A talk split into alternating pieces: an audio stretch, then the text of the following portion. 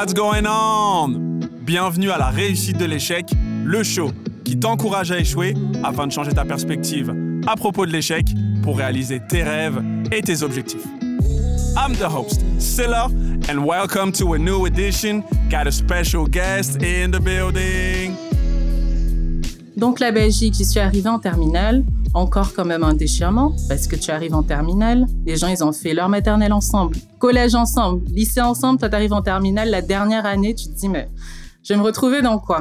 Donc euh, j'étais arrivée là-bas et encore gros changement par rapport à Madagascar. C'était déjà différent entre la Guyane et Mada, mais Mada, Belgique. Oh Là, je suis tombée de je sais pas combien d'étages.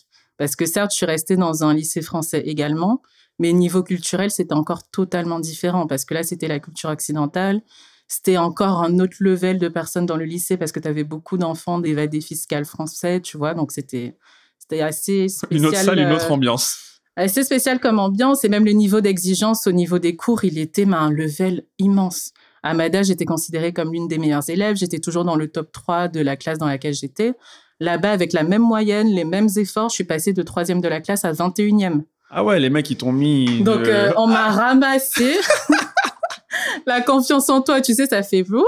Surtout qu'à cet âge-là, par tes, tes parents, la famille, etc., t'es beaucoup euh, jugé par rapport à tes notes. Bien sûr. Ta valeur, tu sais. Et je faisais terminale S en plus. Ah ouais, Donc, euh, niveau d'exigence, Mm, laisse mm, tomber. mm, mm, mm. Et moi, on m'avait mis en terminale S1, qui était la terminale S d'excellence. Ah Où ouais. t'avais que des élèves qui faisaient des doubles formations avec des diplômes en allemand à côté. Ils avaient toutes les options que tu peux prendre quand t'es au lycée. Moi, j'en avais aucune.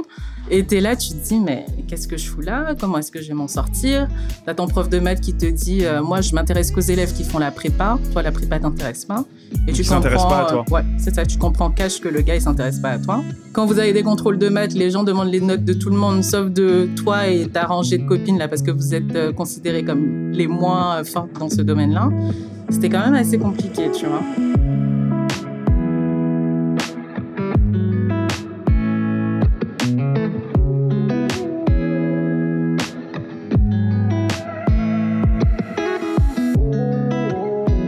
Et surtout un enfant comme moi. Ouais, hyper Voilà, actif. une enfant qui est hyper actif et que son champ d'attention qui est très très limité. Donc après, il y en a qui pourraient dire HP, ce qu'on dit aujourd'hui. hein. Moi, je, je pense que tous les enfants, en réalité, ils sont HP, quoi.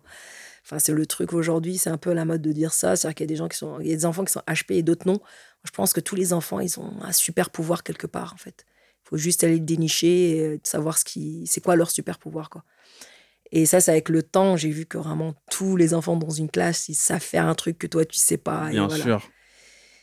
Et donc voilà, et donc je me suis retrouvée euh, après cette école francophone dans un système entre guillemets normal, dans un collège, sachant que j'avais qu'un an de français. Et on me dit, débrouille-toi. Et ça, comment ça s'est passé, ça Waouh Je comprenais rien. C'était les maths, ça va, ça parlait pas trop français, donc j'étais assez bonne. EPS, j'étais euh, une, j'étais une machine. L'anglais, ça allait. Et tout le reste, waouh. Essayé de faire comme je pouvais. Et euh, je pense que le sport, je dis toujours, le sport m'a. Après, je vais exagérer de dire ça, mais comme s'il m'avait sauvé la vie dans le sens où ça m'a permis d'avoir des amis très vite. Parce que, tu sais, les enfants, quand on fait du sport entre nous, on parle pas, en fait. Et puis, comme j'étais bonne, bah forcément, j'avais des amis très vite, quoi. C'était toujours toi qui étais Bah, sélectionné. au foot, on me choisissait, Ouais, bah euh, ouais, au relais, normal. on me choisissait, tout le monde me voulait dans l'équipe, donc forcément, donc euh, on se fait des potes vite. Donc c'est cool pour un enfant, surtout que, voilà, comme je disais encore sur le rejet, ça c'est terrible hein, dans, dans- à l'école, un enfant rejeté, c'est terrible psychologiquement. Et t'avais ces discussions-là à la maison ou pas du tout? Euh, non, pas du tout. Euh, Ah sur, ouais, donc c'est euh, vraiment genre débrouille-toi, quoi. ah oui, oui, oui, vraiment. Là, c'était ma mère pouvait voilà, travailler. Donc, bon, voilà, j'ai- déjà que j'étais acceptée dans un cursus parce que, je, je- voilà, ils ont fait un petit test. Ils ont dit, ah, c'est bon, elle pourra s'intégrer dans une école. Ok, c'était pas une école privée. hein. C'était une école en cité, à Noisy-Grand, Victor Hugo. Et puis, bon, bah voilà, j'étais à l'UNSS. J'ai découvert l'Union nationale du sport scolaire. C'est quelque chose de magique. Donc, j'ai pu faire des, compétitions en athlétisme. Et euh, bah là, ça a un peu changé ma vie dans le sens où, bah voilà, comme je t'expliquais, les amis, tout ça. Et puis tout de suite, j'étais dans un groupe happé par le haut niveau, en fait. Voilà, faire des compètes, tout ça. Et puis, bah, j'entendais les copines à partir de 4e, 3e, elles allaient faire du sport-études. Je suis, ah, moi aussi, euh, enfin, physiquement, je suis, voilà, je, suis affûtée, je suis bien. Moi aussi, je vais être en sport Sport études. études, ok. Ça- sachant qu'à l'époque, euh, bon, aujourd'hui, je pense que ça change un petit peu. On n'est pas du tout dans un système anglo-saxon, tu vois. Enfin, les, les anglophones, ils sont, enfin, ils ont très bien compris ce système où les enfants, euh, il faut leur donner, enfin, on va dire, la possibilité de s'exprimer différemment. Et là où ils sont bons, on les met, on les améliore. Enfin, on les met euh, le point fort. Et là, ils ont confiance en eux, donc ils deviennent Bien bons sûr. partout. Et ben, il fallait, je pense, avoir 15-16 de moyenne pour être en sport-études. Moi, j'avais pas 15-16 de moyenne, pas parce que euh, bah, j'avais des difficultés, c'est parce que déjà, euh, la langue était. La barrière, bah tu la barrière si de la comprends pas langue, ce qu'on t'enseigne, c'est compliqué d'apprendre. Voilà, voilà, il fallait déjà que. Voilà. Puis le temps, euh, il tourne pour aller en sport-études, forcément. Donc, c'est pour ça aussi j'ai une carrière à l'envers. Et, euh, et là, du coup, on m'a dit ben, j'ai entendu pour la première fois de ma vie échec scolaire. Waouh! Et je ne connaissais même pas ce mot, je crois.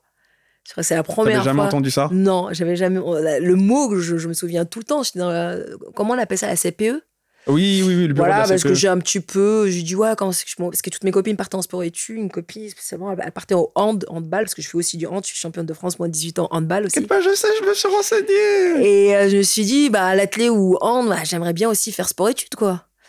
Et euh, toutes les copines partent, bon, voilà. Et puis moi, finalement, bah, je pars pas. Et puis bon, quand je suis partie euh, demander des explications, comment on pourrait. Et voilà, on me dit, ah, et vous êtes un peu en échec scolaire, alors que j'avais 11, 12. Enfin, je, je m'étais battue euh, pour quand même avoir la moyenne et tout. Et puis du coup, échec. Et, euh, J'avoue que c'est fort quand même. Waouh, pour un, pour un enfant, c'est violent, très très violent.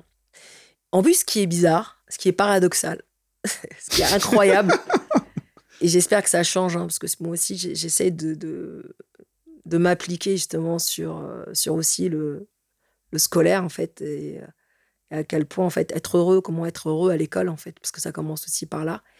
C'est comment on peut assimiler le- l'échec avec le professionnel. C'est-à-dire que les CAP, BP, Bac Pro, tout ce qui est, on va dire, métier manuel, Oui, c'est considéré comme. euh, comme échec, c'est incroyable en fait, oui. à quel Mais point. ça, c'est un truc vraiment très français. Waouh Alors qu'on a besoin de ces métiers-là, en fait, mais- qui sont indispensables. euh, Mais complètement. Et là, on me dit, bon, bah, on va voir, euh, chaque soir, on, on va voir le professionnel. Quoi. Donc, tu vois, pour moi, tout de suite, c'est-à-dire que voilà, c'était Ah, euh, cancres. Exactement. Voilà. Exactement. faut trouver. Et bon, bah, j'en parle un peu à ma mère. Et puis ma mère, bon, elle a toujours été dans l'hôtellerie. Puis elle me dit, bon, écoute, ma fille, euh, les Français, ils aiment bien manger. Les restos français, tout ça, gastronomie et tout. Tu trouveras toujours du travail. Bah, lance-toi dans la cuisine. Donc, j'ai fait un CAP, BP, bac cuisine. Until next time, faire more, faire better. Let's go! T'as aimé le show et tu souhaites nous soutenir? Mets un commentaire et ton meilleur 5 étoiles. Ça nous aide pour la promotion du podcast. Thanks for the love and support. I appreciate it.